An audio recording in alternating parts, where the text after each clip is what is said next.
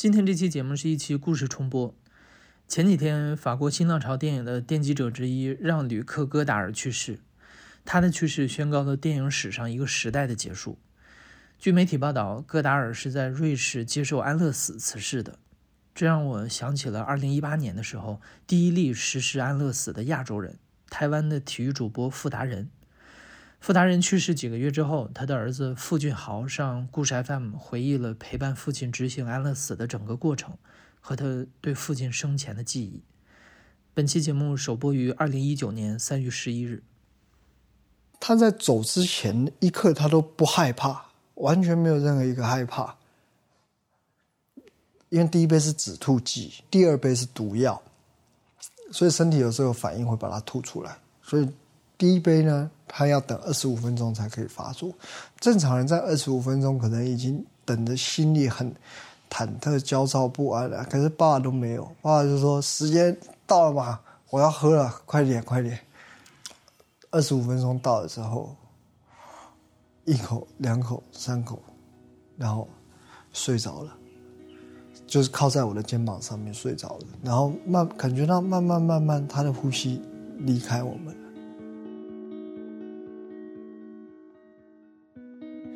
他常常告诉我们说：“你不要害怕。”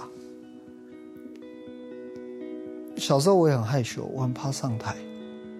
他就说：“你拿起麦克风，你不要怕，你把下面的人全部当木头，你就看着，你就不要管。你看像我一样，我拿麦克风，我也不管你是谁在台下，我就讲我的。你不要害怕。”到了晚年，然后他很勇敢喝下那一杯药。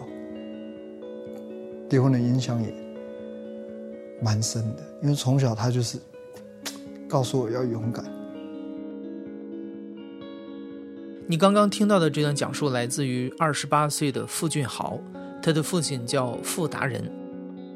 傅达人在台湾是一位家喻户晓的体育主播，他的一生很传奇，做过篮球运动员、教练、主播、记者。就在二零一八年六月七号，傅达人成为了亚洲第一例接受了安乐死的人。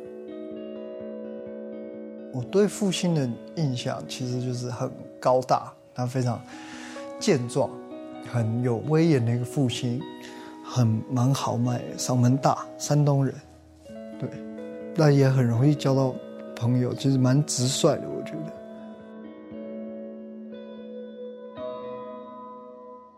我。永远记得我小的时候，有一次三年级早上七点钟，他就把我挖起来，他说到对面的那个体育场去跑步，他训练。然后他那个我永远记得他拿着一根比我还要高的棍子，在众人面前说：“你要往这里跑，你要往那里跑。”然后如果我跑不对的话，就会教训我这样子。小时候都有叛逆期嘛，那我的头发留很长，那觉得是长辈看就不喜欢。他就会把我逼去剪头发，压着我去，然后我就觉得很委屈，就会跟他吵架。在当下我觉得很委屈，可是现在看起来，那就是那个是真的是我们不懂事啊。其实毕竟我出生的时候，爸爸已经接近六十岁了，所以在我有意识开始呢，他就常常教育我要多陪伴我。多陪伴爸爸，多陪伴家人，要孝顺。他常常讲“百善孝为先”，那孝的就是顺，你不要常常跟我顶嘴。其实他要的没有很多，要的是陪伴，是最重要的。嗯，他可能也有的时候也不知道怎么跟家人相处，但是就他的角色而言，我觉得他已经做到最好了。他喜欢看着大家全家人一起在饭桌上，然后满满的菜，他喜欢喂饱大家，这是他可爱的地方了。对，什么都聊啊，聊以前的故事啊，呃，哦，他好多故事。其实现在突然想，有点想不起来。他有跟我们说过，呃，他跟着艺术学校在大陆内地啊，要撤退回来台湾，他跟学长。抢了一辆火车，因为火车那个时候本来要往好像四川开，但是那个时候正在动乱，所以学长呢就说不行，我们一定要往台湾走。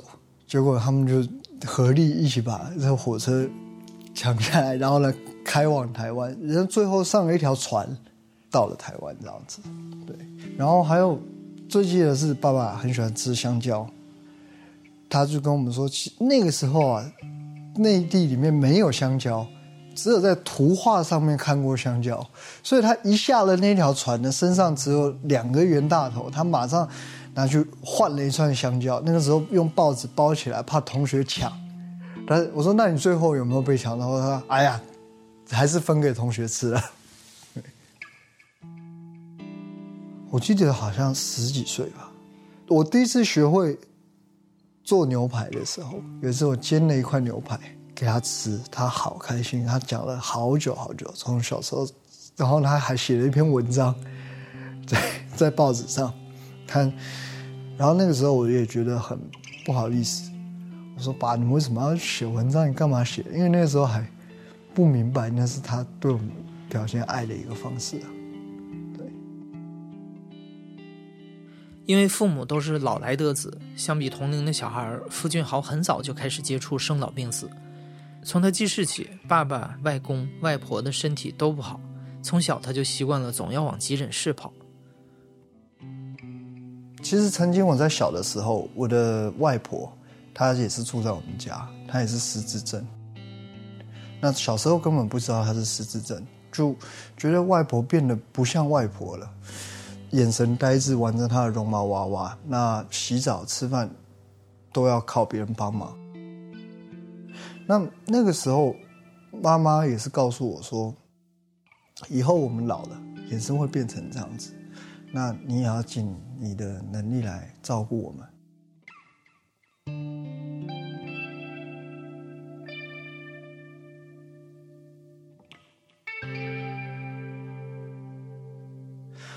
我的外婆第一个走掉，她是失智症。我第一次亲眼看到，那次也是急诊，医生说她肺积水，不插管不行。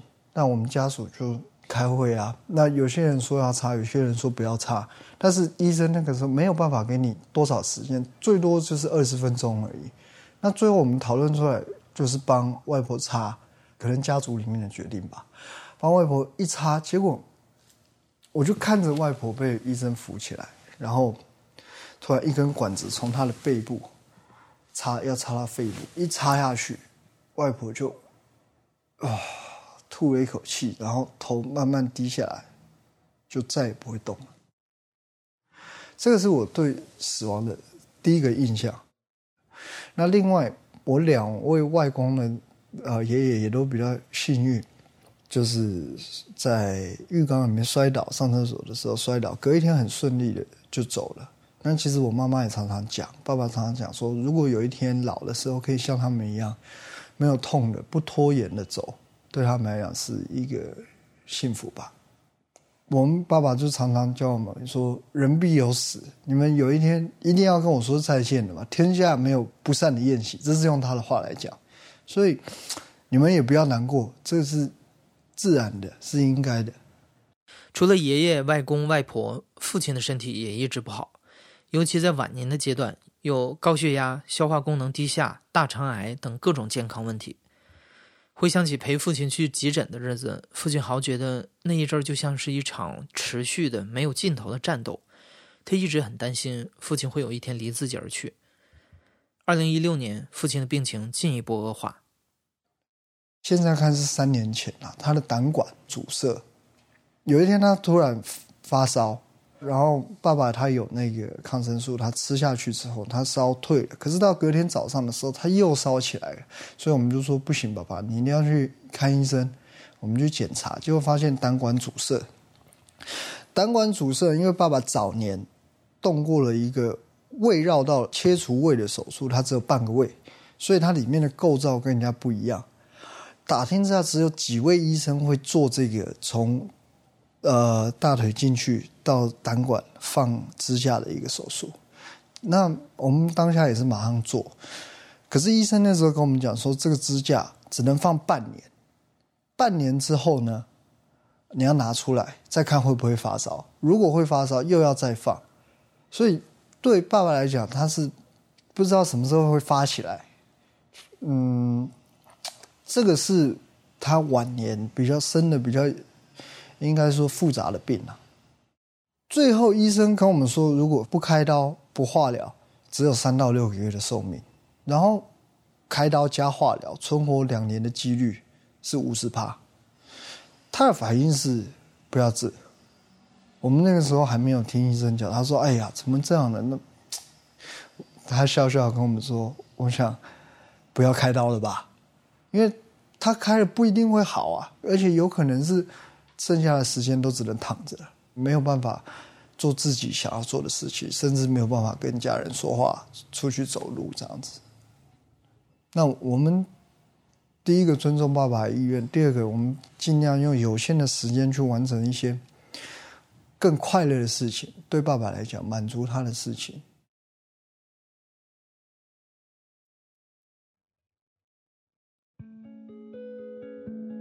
二零一七年初又被检查出胰腺癌之后，父亲选择放弃积极治疗，采用安宁疗护。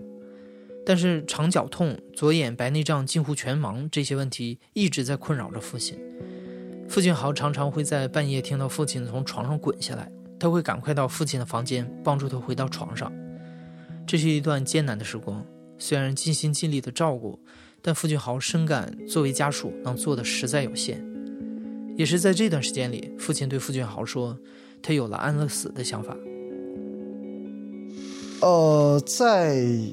其实他健康的时候，在新闻上面就有看过，可能也是透过媒体的方式知道有这个东西。可是那时候他还健康。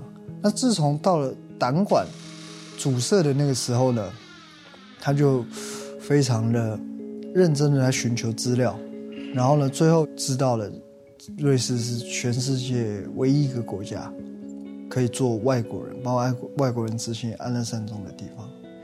那。在得知了这个组织尊严组织之后呢，他非常的积极，想要成为会员，完成他的心愿。那因为瑞士跟我们台湾有时差，再来，呃，他们当地比较重视人权，所以他们六日是不上班的。那中间的过程是，其实对一个癌症病患来讲蛮长的。其实爸爸到最后很怕一件事情，就是他怕他撑不到瑞士。怕他撑不到瑞士，所以他常常很焦急的催我们，时时刻刻的在催我们。我那个时候在原本一开始是反对的，不舍舍不得的，我都一直在确定：爸，你真的舍得我们吗？他说：“儿子啊，我这一辈子八十几岁了，已经活够了。那你看你现在长这么大了，我们一家和乐这样子多好，而且……”我我痛啊，没有办法吃止痛药也止不住，痛到都吃不下饭。有的时候吗啡喝下去，有的时候有用，有的时候呢要多喝一点才有办法吃得下饭。但是就算吃得下饭，他还是吃什么拉什么。他常常跟我说，他你看他以前这么壮的身体，瘦到最后是四十九公斤。二零一七年的十一月，经不住父亲的坚持，付俊豪一家人来到了瑞士，实地了解了尊严组织，看到了尊严屋，看到了安乐死要喝的那两杯药，也看到了三分钟无痛死亡的流程。但是看到这一切之后，付俊豪退缩了，他借口自己临时发高烧想回台湾，硬是把父亲给拽回来了。那个时候我们很自私。我们只是想说，怎么样才可以让爸爸陪我们久一点，也是想尽办法拖延他，也是舍不得啦。我们因为要延他的行程，我们说把你可以要不是要写自传嘛？他一写写了半年，半年一到一写完，马上说不行了，我们要赶快去。这个时候我们跟他说：“爸，你不是在学油画吗？那安乐生中需要。”推动啊，那你不如开画展。他说：“哦，对，但他那个时候只有三幅画。他说不行，那上开画展太少了。然后还开始画画画，又画了半年。他有的时候会生气，他会跟我们说：‘你们不要拉扯了啦，这样子我每天这么痛，你看年纪也这么大了。’所以我们很对不起他，觉得让他多受一个很长时间的痛苦。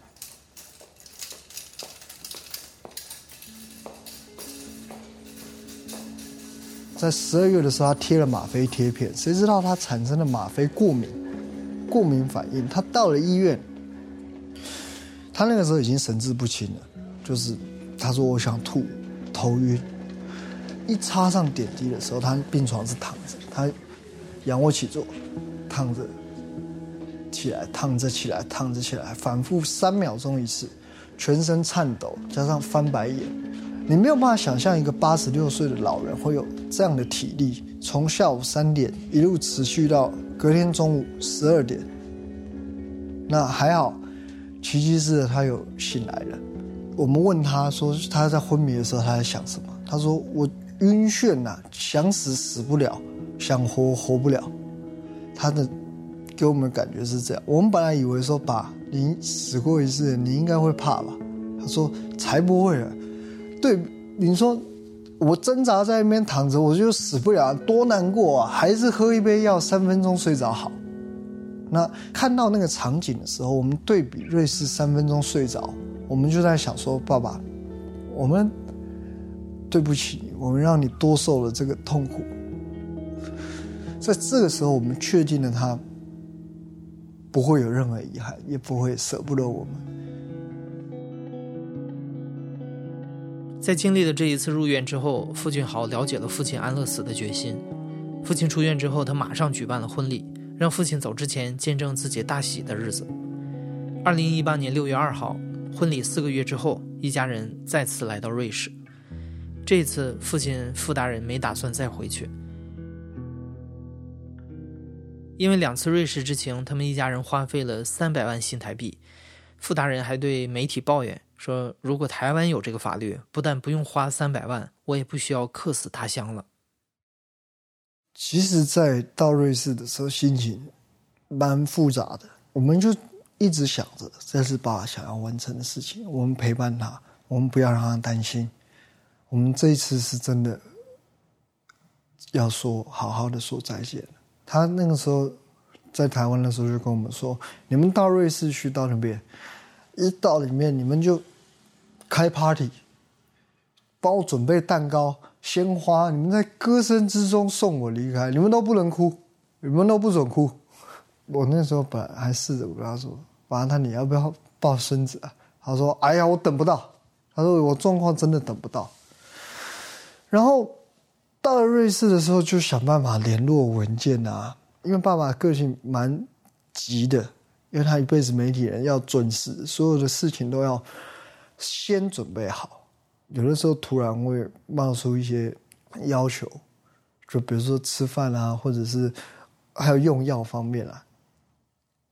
其实那个时候都是忙，一直在忙联络。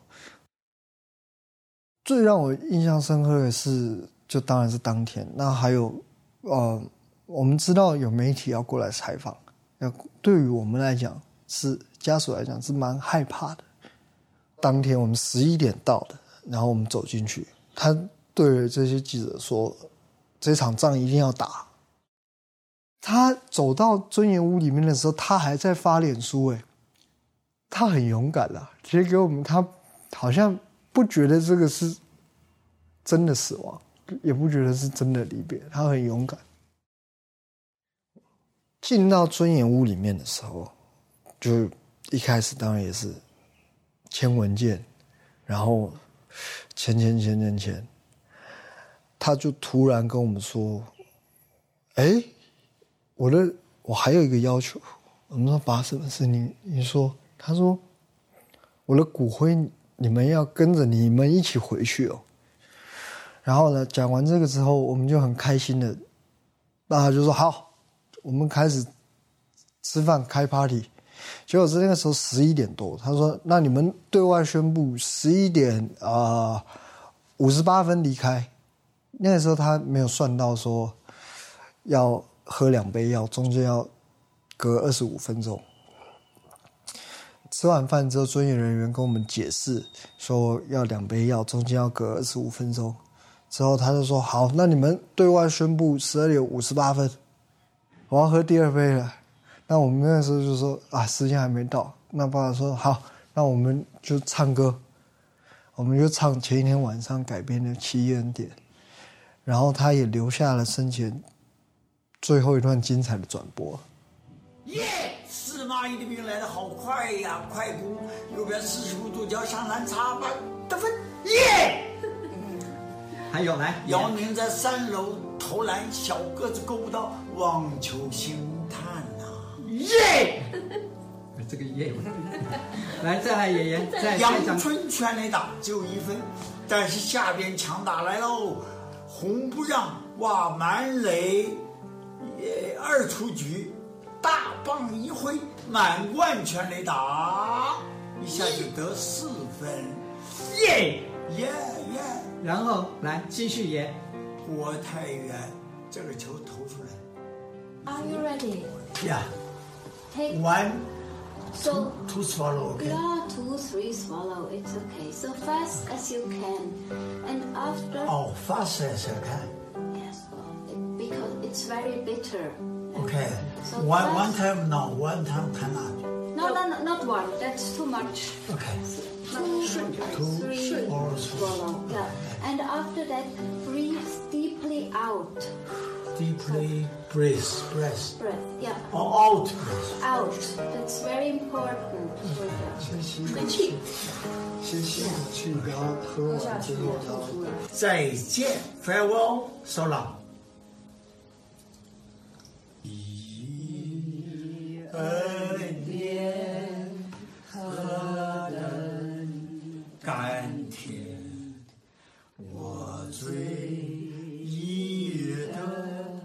赦免。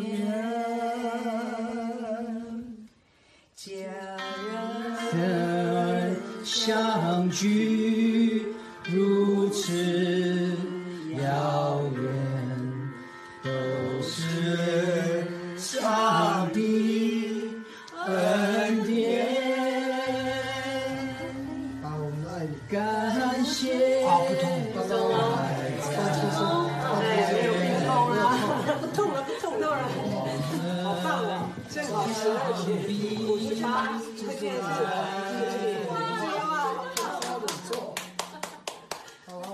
感觉是睡着了，但是理智上告诉我他已经离开了。感觉他真的就像平常一样靠在你身上睡着了。我们不觉得他真的离开了，到了第二天我们在殡仪馆里面看到他的时候，我们大家才真的放声大哭。到最后是我亲手送爸爸进入那个火化火化的机器里面。他们瑞士那边的啊殡仪馆做的非常干净，非常庄严。它是一个机器，呃，有一个输送带，然后连棺木一起进去。执行人员会问你说有没有亲人想送他最后一程的，就是按下那个按钮，亲眼把爸爸送进去。送进去完之后，妈妈跟我说：“你你爸爸的这一生正式的结束了。”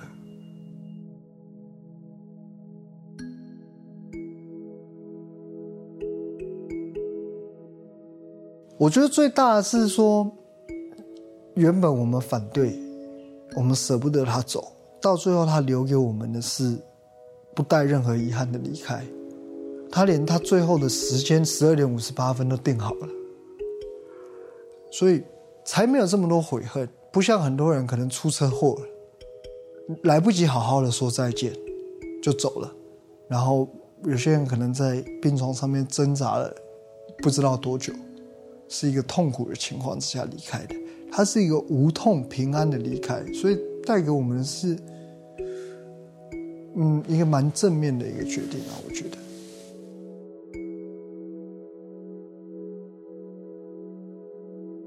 火化的当天，傅俊豪抱着父亲的骨灰回到了酒店。那天晚上，他梦到父亲对他说：“儿子，我饿了，给我来根香蕉吧。”回到台湾，把父亲的骨灰安葬之后，傅俊豪宣布成立安乐死合法实行基金会。他打算继承父亲的遗志，在台湾推行安乐死的立法。你现在正在收听的是《亲历者自述》的声音节目故事 FM，我是主播艾哲。本期节目由特约制作人童一宁制作，声音设计彭涵。如果你是故事 FM 的忠实粉丝，每次听完故事随手转发一下，或者点一下公众号最下面的好看，都是对故事收集者最大的支持。感谢你的收听，咱们下期再见。